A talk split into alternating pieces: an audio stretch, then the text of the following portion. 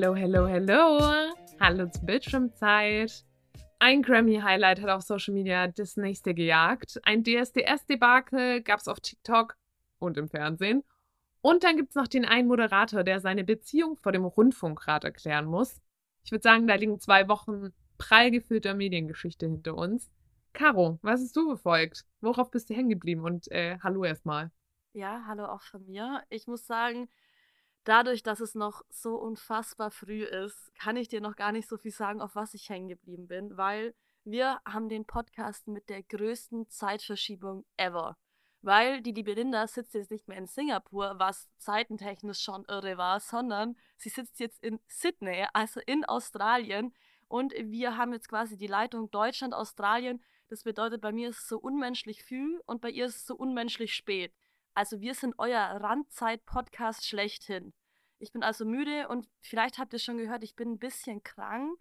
Ähm, ich habe mal wieder die Nase, Grippe-mäßig, alles volles Programm. Ich weiß nicht, wie oft ich es dieses Jahr noch kriegen soll.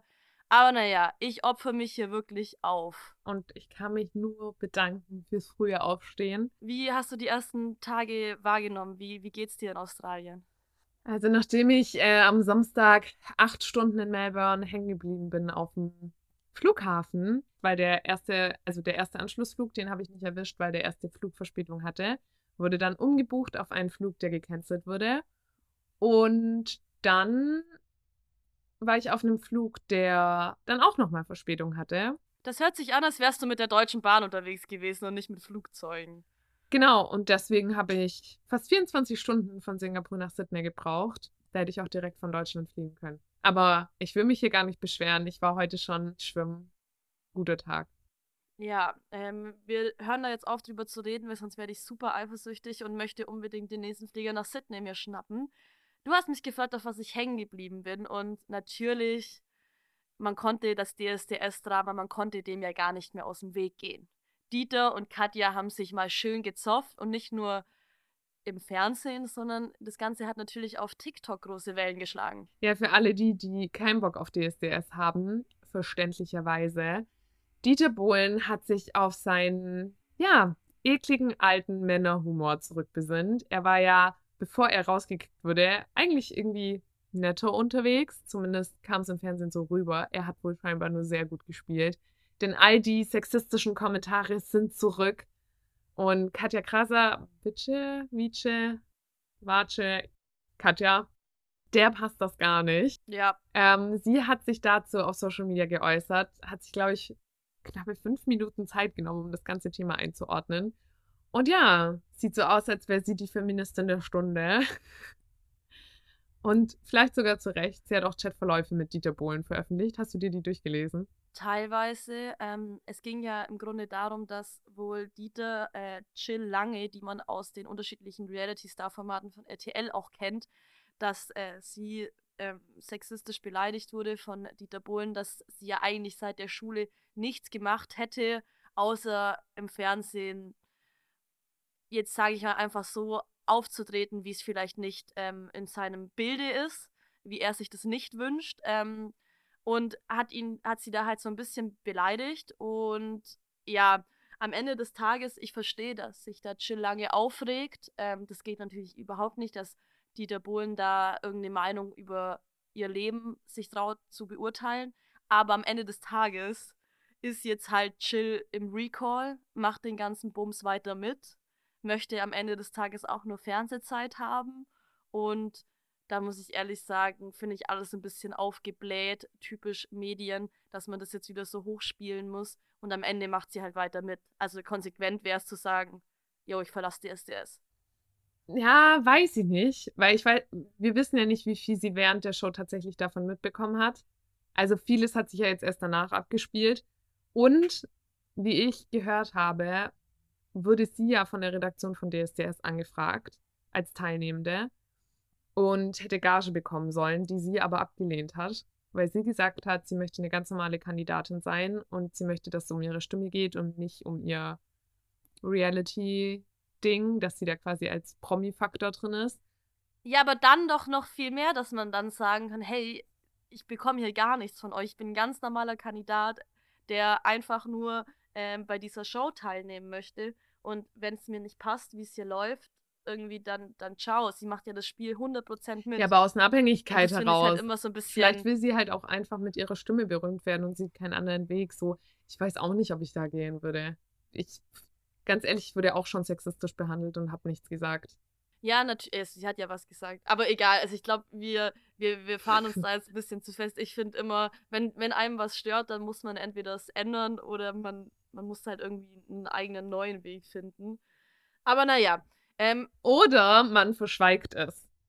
Und damit sind wir auch schon bei den so ist es nämlich. und damit sind wir auch schon bei den Quoten der Woche. Ihr habt es vielleicht mitbekommen.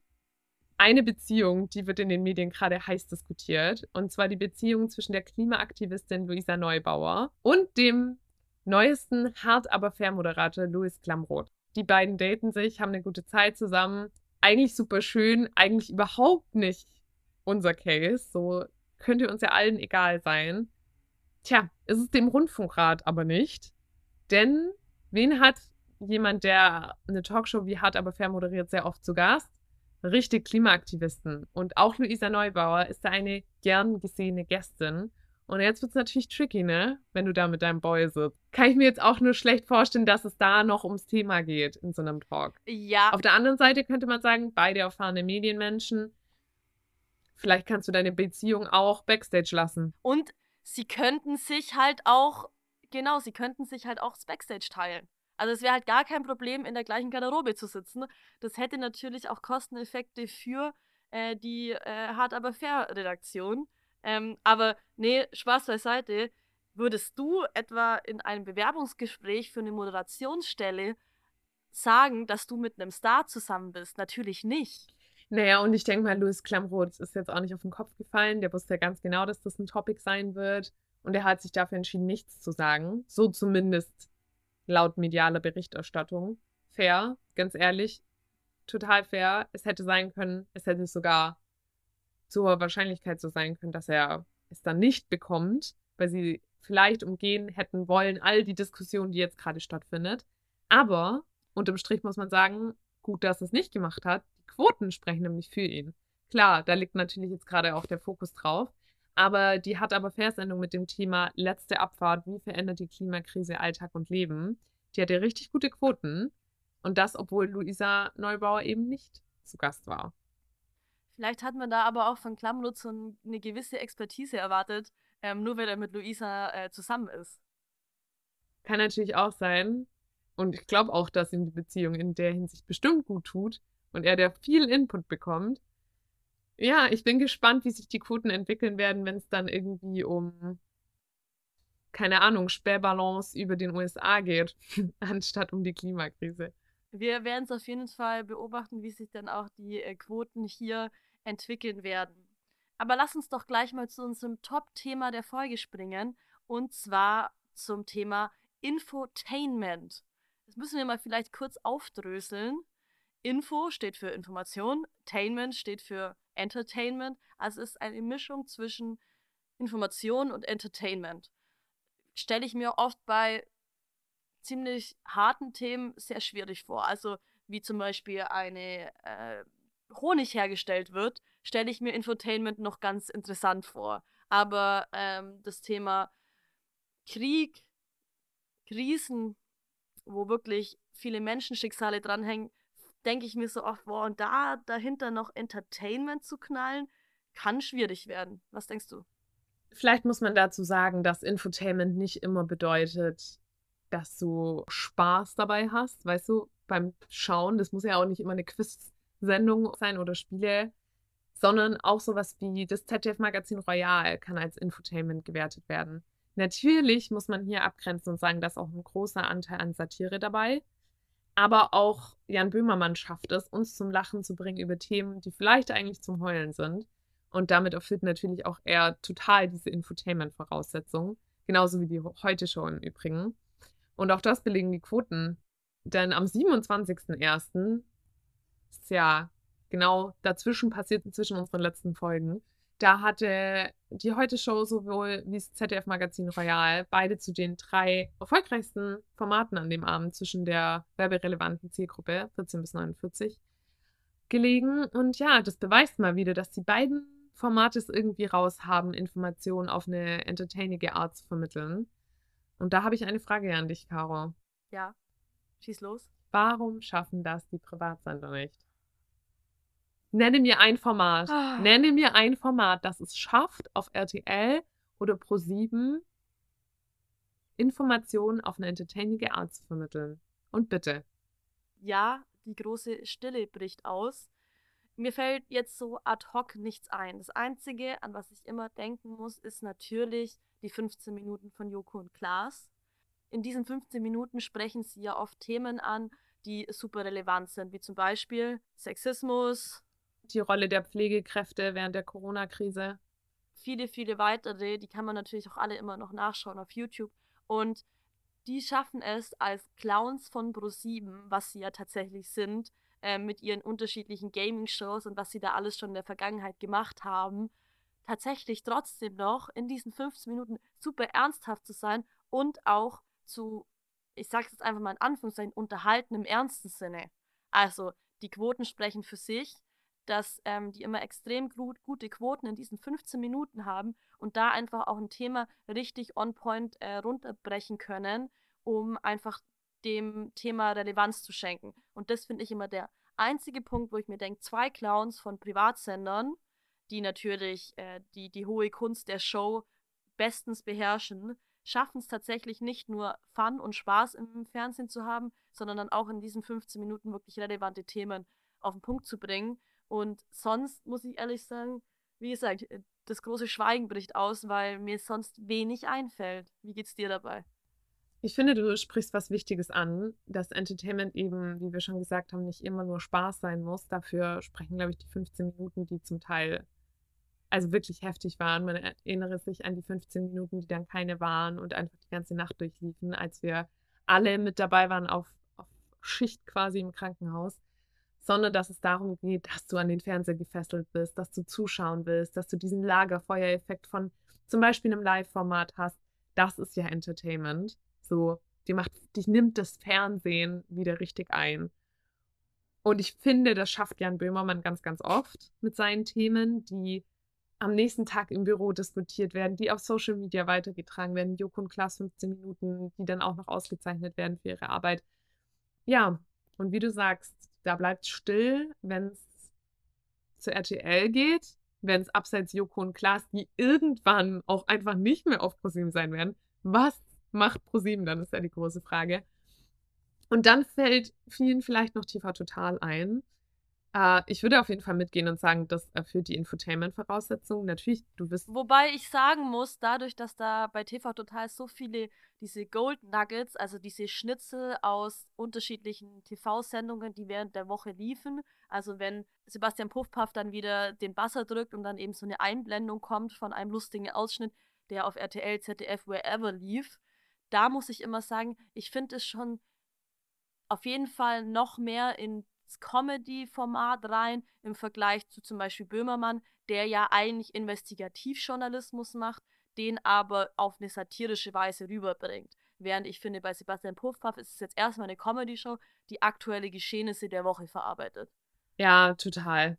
Und man muss halt sagen, dass abseits von Joko und Klaas aber eben nur TV Total funktioniert. In dieser Sparte, die Infotainment mehr oder weniger ist. Ich habe noch ein anderes Beispiel, aber eben eher im negativen Sinne, und zwar ist es Zoll, Zerwakis und Optenhöfe live. Natürlich haben, können die nicht dieselben Instrumente bedienen. Die sind nicht so satirisch wie Jan Böhmermann oder die Heute Show. Was ja auch gut ist, aber man muss ja auch nicht satirisch sein, um Infotainment zu machen. Das wollen wir, also das ist super wichtig. Es kann auch super unterhaltend sein und es kann diesen Lagerfeuereffekt haben, was auch Zerwakis und Optenhöfel versuchen, indem sie das Ganze live machen, weil der Zauber des Fernsehens wird immer im Live-Fernsehen sein, dass irgendwer in irgendeinem Studio steht und sich auch nicht versprechen darf und auch nicht nachträglich geschnitten werden kann und nicht fünfmal die gleiche Aufnahme funktioniert, sondern dass das in dem Moment auf dem Punkt sein muss. Und dadurch entsteht dieses Fernseh-Lagerfeuer-Effekt-Thema. Und ja, Zerwakis und Oppenhövel haben das deswegen wahrscheinlich auch Live gemacht und nicht als voraufgenommene Sendung. Trotzdem hat es nicht funktioniert. Ja, die Königsklasse, wie du schon sagst, live. Live-Formate und dann auch noch Live-Infotainment, eben keine Spielspaß und Abenteuer, sondern eben informieren, interviewen, auf den Punkt sein mit den Informationen, die du hast. Es ist super schade, dass vergleichen wir zum Beispiel TV Total und Zoll, dann haben wir 800.000 Zuschauer in der werberelevanten Zielgruppe bei TV Total, was so ungefähr 13,9% Quote sind. Echt gut. So kann man eigentlich nicht meckern. Und dann haben wir Zoll, die bei 330.000 liegen, was 5,4% sind. Und ich glaube, das macht es irgendwie klar, oder? Also. Ja, vor allem da Zoll nach TV Total ja aktuell läuft. Das bedeutet, bei Quoten ist es ganz oft so, dass Quoten mitgezogen werden. Läuft zum Beispiel die Tagesschau am Sonntagabend gut, ähm, sind da irgendwie super wichtige Themen und da schauen irgendwie so und so viel Prozent, dann werden viele Prozent direkt mit in den Tatort genommen. Und so funktioniert es im Grunde bei allem. Deswegen ist immer die Programmplatzierung ähm, der einzelnen Formate super wichtig, die auch zusammenzusehen. Also ein How I Met Your Mother läuft halt besser, wenn davor äh, Big Bang Theory läuft, weil es thematisch sehr ähnlich ist und die Leute da dranbleiben. Und so hat sich das natürlich Pro7 auch gedacht. Wir haben ja einmal das komödiantische äh, Satireformat, das auch auf aktuelle Themen abgeht und gehen dann total in Infotainment mit Zoll rüber. Aber die Leute springen halt weg. Und das liegt nicht an der Uhrzeit, weil um die Uhrzeit gehen die Deutschen nicht ins Bett, weil wir sind noch vor 22 Uhr. Richtig. Ähnlich läuft es übrigens auch bei Wer steht mir die Show und Late Night Berlin, was bisher beides am Dienstagabend lief. Und natürlich hat Late Night Berlin profitiert. Diese Verbindung Joko und Klaas, die sich quasi die Hand reichen über die Formate hinweg, über die Sendezeiten hinweg. Und natürlich hat man sich das auch für Zoll gewünscht, aber wie du schon gesagt hast, wo ist die Verbindung? Offensichtlich ist die Schnittmenge zwischen beiden Zuschauenden einfach nicht groß genug. Den von TV Total und den von Zoll. Was ich auch noch ähm, interessant finde, glauben wir, dass Infotainment besser einfach auf öffentlich-rechtlich läuft, weil es öffentlich-rechtlich ist und nicht ähm, Privatsender sind, weil natürlich ist der öffentlich-rechtliche Rundfunk, der muss sich nicht durch Werbeeinnahmen finanzieren. Das bedeutet, die Quote ist natürlich wichtig, aber so ein bisschen ja auch manchmal zweitrangig. Da geht es ja erstmal um den öffentlich-rechtlichen Auftrag, um den Bildungsauftrag. Die unterschiedlichen Formate müssen ja in ein Programm passen, die ja vom Rundfunkrat alles so abgesegnet werden. So, und da ist es halt die Frage, glauben wir einem öffentlich-rechtlichen Rundfunk mehr und nehmen wir deswegen auch Infotainment mehr vom öffentlich-rechtlichen so ab, dass wir das gerne schauen wollen im Vergleich zu privaten Sendern, die ja darauf angewiesen sind, eine gute Quote zu machen, die deswegen vielleicht Sachen wie Clickbaiting brauchen, die große bunte Überschriften manchmal brauchen, um überhaupt geschaut zu werden. Und das ist, finde ich, voll der, voll der Riesenpunkt, den man da machen muss, weil öffentlich-rechtlich halt nicht auf Werbeeinnahmen angewiesen ist. Es ist spannend, dass du diesen Punkt ansprichst, weil ich ja genau darüber den Fokus in meiner Bachelorarbeit gelegt hatte in einem ganz anderen Zusammenhang. Und zwar ging es darum, wie Sender sich verjüngen können in Zeiten der Abwanderung von linearem Fernsehen, also dem Fernsehen, was einfach den ganzen Tag so läuft, ob du zuschaust oder nicht. Eine ganz große Erkenntnis war dabei, dass vor allem in Krisenzeiten, in denen ich meine Bachelorarbeit geschrieben habe, in denen die meisten von uns studiert haben oder in den letzten Jahren gearbeitet haben, die Menschen einen totalen Bedarf nach Informationen haben. Und dahinter steckt auch so ein bisschen diese Informationsoffensive der Privatsender, weil sie einfach sehen, dass lineares Fernsehen vor allem dann funktionieren kann, wenn du dich darüber informieren kannst. Genau. Oder diesen Lagerfeuereffekt von zum Beispiel Shows hast. Das sind so die zwei Aspekte. Lagerfeuereffekt, ich will einen Moment nicht verpassen. Ich will morgen mit meinen Kollegen darüber reden, was in diesen 15 Minuten, die ich eben nur dann live sehen kann, passiert ist. Oder dieses Information haben. Und da berufen sich hoffe ich. Und ist ja auch immer noch so, weil die Tagesschau hat oft sehr, sehr gute Quoten, sich die Menschen auf die öffentlich-rechtlichen. Und äh, gehen nicht auf Telegram in irgendwelche Schwurbel-Accounts rein. Richtig. nee, ja, es ist, es, es ist super. Also ich finde es sau krass, wenn ich auch mein eigenes Mediennutzungsverhalten anschaue. Nachrichten konsumiere ich schon hauptsächlich über öffentlich-rechtlich. Wenn ich jetzt an TV denke oder an irgendwelche Apps, die ich verwende, Hast du NTV so mega auf dem Schirm, die ja zur RTL Group gehören?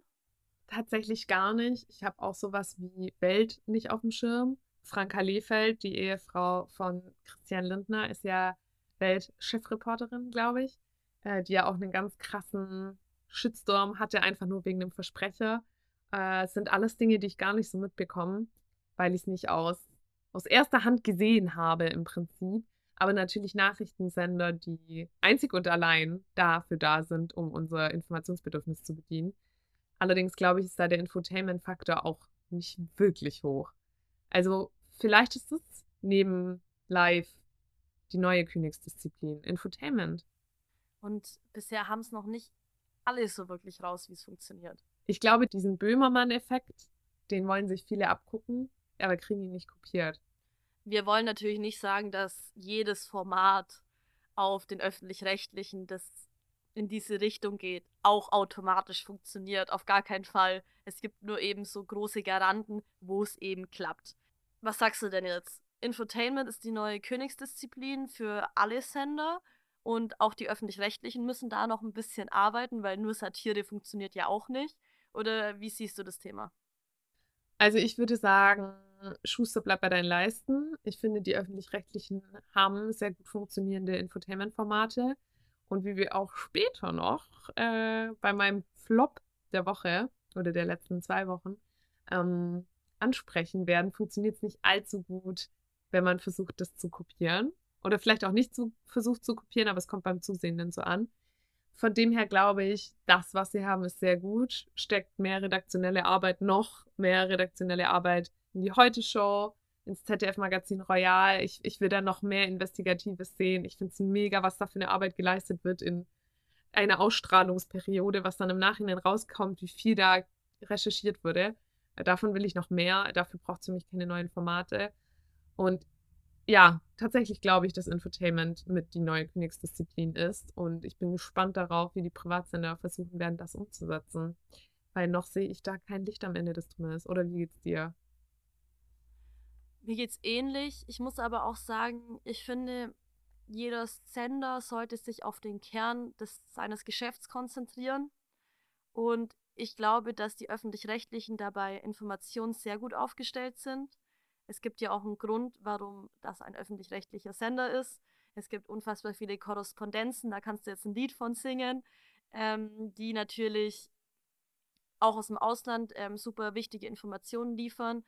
Das ganze Konstrukt funktioniert sehr gut, ähm, meiner Meinung nach. Ähm, vielleicht können die sich auch ein bisschen was beim Thema Entertainment abschauen bei den äh, privaten Sendern.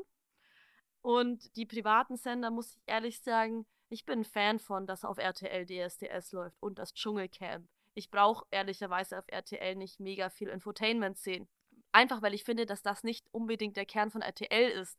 Nichtsdestotrotz verstehe ich die Abwanderungen, dass man sich sagt, hey, wir wollen jetzt auch die News-Offensive machen. Wir wollen ähnlich äh, gute Nachrichten produzieren, was sie auch schaffen. Also wenn man sich die Nachrichten von RTL anschaut, die sind jetzt nicht qualitativ schlecht.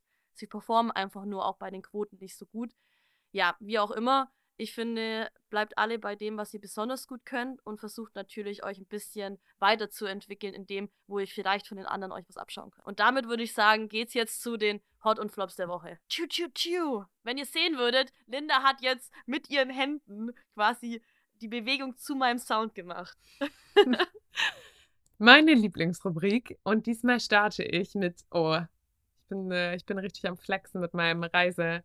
Verhalten hier mit einem Film, den ich im Flieger geguckt habe, sagte Lisa. Klar.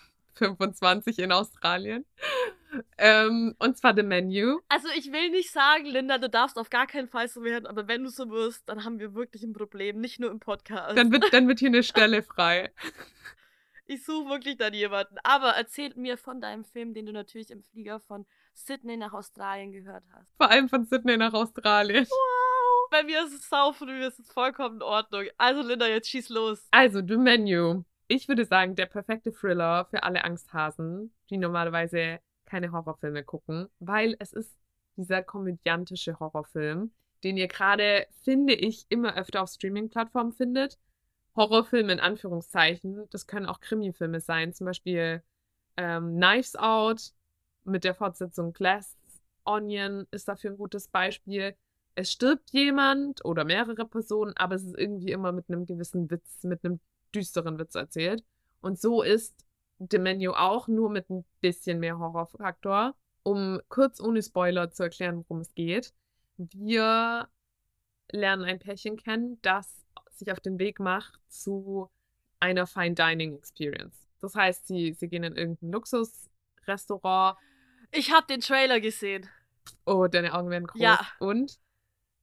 Ja, ich will, er ist, er ist ganz oben auf der Watchlist. Ich hatte nur diesen Namen dieser, dieses Films nicht mehr im Kopf. Und ja klar, ey. Und die Hauptdarstellerin kennt man natürlich. Das ist Anya Taylor-Joy. Äh, die kennt man vom Damen Gambit. Und auch die andere Besetzung ist super vielversprechend. Ralph Fiennes spielt diesen Star-Koch des Restaurants. Kennt man auch als Voldemort. Und natürlich aus ganz vielen anderen Rollen. Was ich übrigens gelesen habe, ist, dass es eigentlich hätte Emma Stone sein müssen, die die Rolle von Anya spielt. Und ich finde, man kann sich genauso gut auch Emma Stone vorstellen, weil die beiden haben irgendwie einen ähnlichen Vibe. Ist mir an der Stelle nur aufgefallen. Und es geht eben darum, dass sie auf eine Insel fahren, um diese Fine Dining Erfahrung zu machen. Das heißt, sie sind wirklich abgekapselt von der Außenwelt auf einer Insel, wo dieses Restaurant steht, was so dieses ganzheitliche Konzept hat. Sie bauen ihre Lebensmittel selber an. Es ist alles auf dem Punkt dort und es ist eine ganz kleine Gruppe, es ist super exquisit und alles sieht erstmal aus nach so einem richtigen Life-Goal, das einmal im Leben zu erfahren, wie es so ist, in so einem Luxusrestaurant, Sterne-Restaurant zu essen. Kurze Zwischenfrage, Linda. Warst du schon mal Fine Dining essen? Hast du schon mal irgendwie einen Stern gegessen? Ich habe noch nie einen Stern gegessen. Hast du schon mal? Ich auch nicht. Nee. Nee. Dafür- Deswegen dachte ich, vielleicht wurdest du schon äh, mit so tollem Essen beglückt, aber dafür hat mein Budget noch nicht gereicht. Nee, also auf, auf meine Erfahrung beruht dieser Film definitiv nicht, aber er beruht auf der Erfahrung von demjenigen, der das Ganze produced hat, created hat. Und zwar hat Will Tracy das Ganze, die ganze Geschichte geschrieben. Und die hat er geschrieben, nachdem er selber eine Erfahrung gemacht hat, die irgendwas in ihm gegruselt hat. Er war nämlich in seinen Flitterwochen, was irgendwie ein weirder Twist ist, in einem Sterne-Restaurant, das es tatsächlich gibt. Und er verrät sogar, welches Restaurant das ist. Und auch das ist auf einer abgekapselten Insel ähm, außerhalb von Bergen in Norwegen. Und dort war er dann in diesem Restaurant. Und irgendwann kam ihm so diese Erkenntnis, ich komme hier gar nicht weg. Ich muss das alles vom ersten bis zum 15. Gang oder wie viele auch immer, komme ich hier nicht weg. Ich habe quasi komplett die Kontrolle abgegeben. Ich bin auf einer abgekapselten Insel.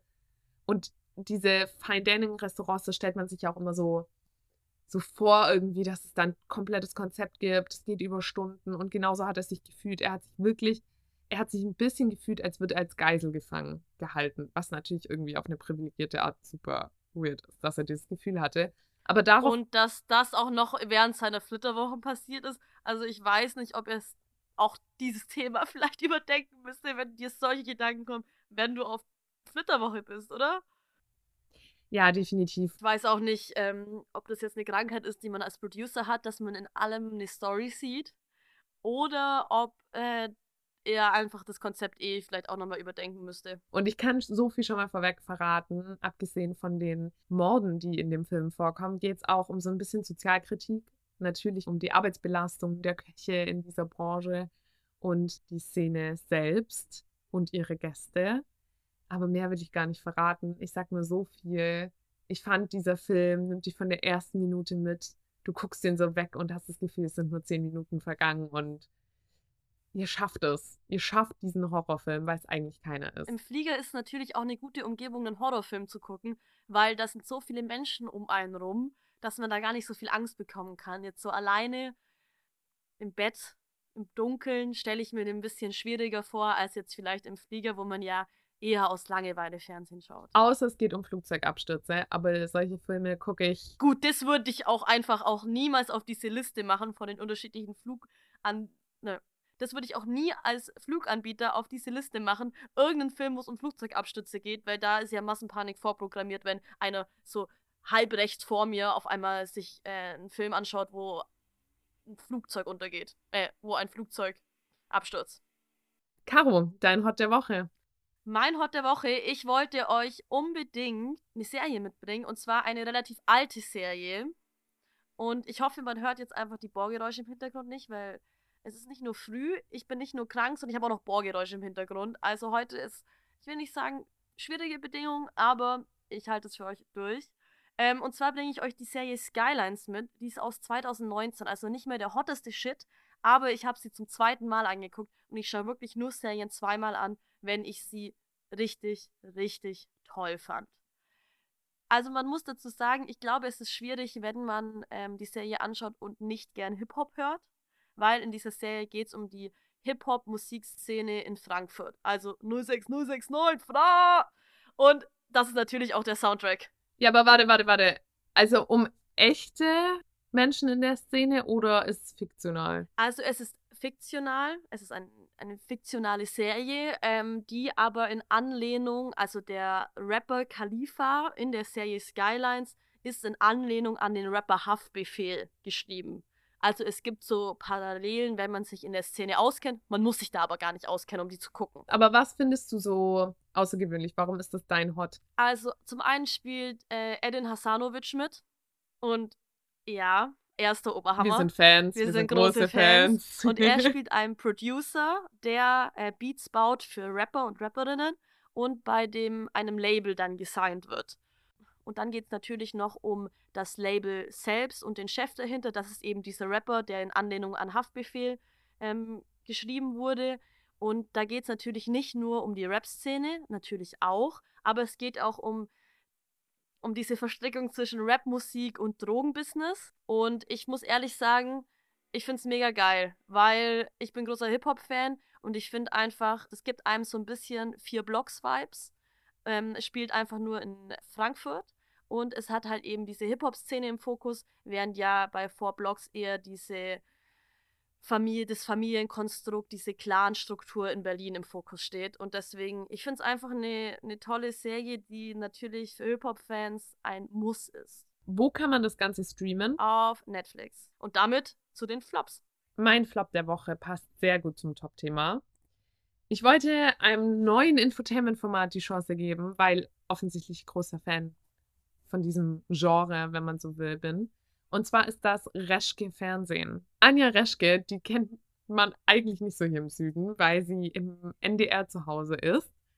Aber vielleicht kennt man sie eben doch, weil sie Moderatorin von Panorama ist, einer relativ populären Sendung, vielleicht nicht so sehr in unserer Zielgruppe, würde ich sagen. Aber auf jeden Fall ist sie populär genug, um jetzt ihr eigenes Format zu haben, in dem es darum gehen soll, Journalismus entertaining zu erzählen. Im weitesten Sinne. Mit gut recherchierten Fakten, auch so ein bisschen investigativ angegangen, das Ganze. Und auch so ein bisschen mit, wieder mit diesen Gold Nuggets schnipseln, ne? Also mit diesen, was haben denn Politiker und Politikerinnen wann irgendwie gesagt und das schneiden wir lustig noch zusammen. Genau, also es kommt natürlich auch wieder mit Matzen daher, die, ähm, oder mit kleinen Videos einher, die dieses Bühnenprogramm unterbrechen, was natürlich ganz schnell an die Heute-Show erinnert. Und Fabian Köster, der da halt nicht Fabian Köster, sondern ein anderer witziger Reporter unterwegs ist. Das Ganze erzählt sich auf eine sehr gleiche Art. Sie, Anja Reschke, hat eine sehr ähnliche Erzählart zu dem, was Jan Böhmermann macht. Oder, Caro, ich weiß, du hast es auch gesehen. Hattest du auch das Empfinden? Also, ja, sie versucht, also, ich will jetzt nicht sagen, sie versucht es so ein bisschen nachzuahmen. Ich finde, sie hat schon ihren eigenen Stil, wie sie Themen auf den Punkt bringt. Aber irgendwie kommt es so rüber, als würde Reschke so unbedingt ein Comedy-Format machen wollen, obwohl ich sie vielleicht eher jetzt im klassischen Journalismus verordnen würde. Ich finde es auch äh, zu einem gewissen Punkt unfair, sie mit Jan Böhmermann zu vergleichen, weil Total. natürlich wird sie das. Natürlich wird sie mit Jan Böhmermann, dem Vorzeigeformat in diesem Genre, verglichen. Und sie grenzt sich ja auch nicht nur in dem, was sie sagt, von ihm ab, sondern eben auch in ihrer Erzählart, wie du sagst. Das Problem ist nur, dass ich vielleicht auch, weil ich treue Heute-Show und Magazin Royal-Guckerin bin, quasi immer auf diese Pointe warte. Ich warte immer auf diesen Knoten in der Geschichte, die mich zum Nachdenken bringt, die mich zum die diesen Aha-Moment produziert. Und ich muss leider sagen, dass die erste Folge, in der es um Bayern ging, aber eigentlich ging es um die CSU, für mich diesen Moment nicht hatte. Da gab es nicht diesen alles führt sich zusammen und implodiert. Moment gab es nicht. Es waren einfach nur aneinandergereihte Fakten, die interessant waren. Aber da war nicht dieser Moment, wo ich vor dem Bildschirm geklebt habe und mir dachte, krass, diesen Einfluss hatte das, das ist deshalb erzählt und das Ganze wird mir klar, weil sie das verbal so auf die Spitze treibt. Diesen Punkt gab es nicht.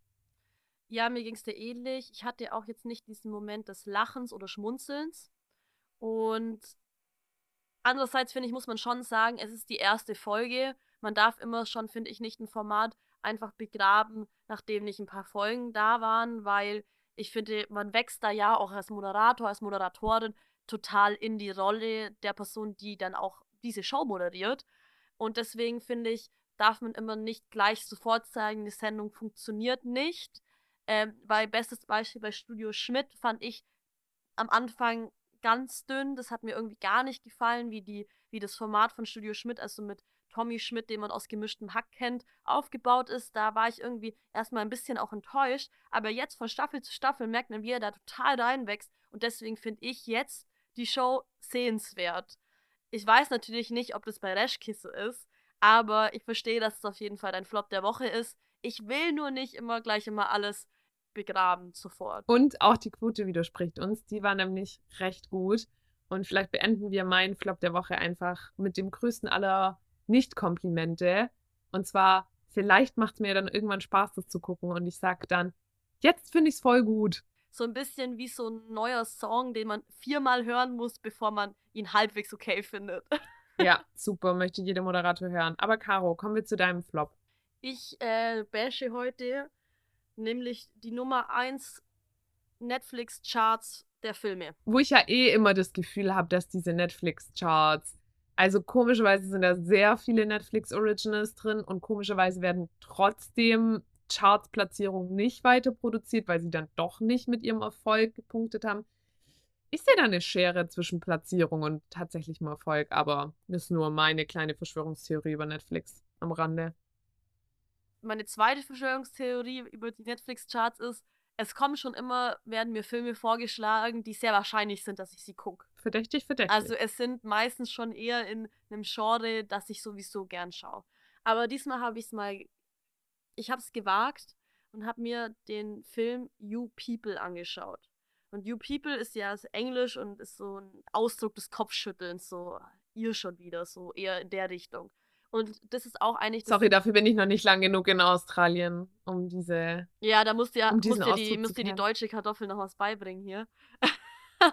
und da spielt Jonah Hill mit. Und Jonah Hill ist ja bekannt aus unfassbar vielen Filmen der Vergangenheit und ich bin eigentlich auch ein Fan von ihm. Hab den Film auch ehrlicherweise deswegen angemacht, weil ich irgendwie die Art, wie er Humor rüberbringt und irgendwie sein, sein Look irgendwie immer cool finde. Und deswegen dachte ich, komm, schaust du dir mal eine Komödie an, wo es auch um Liebe geht.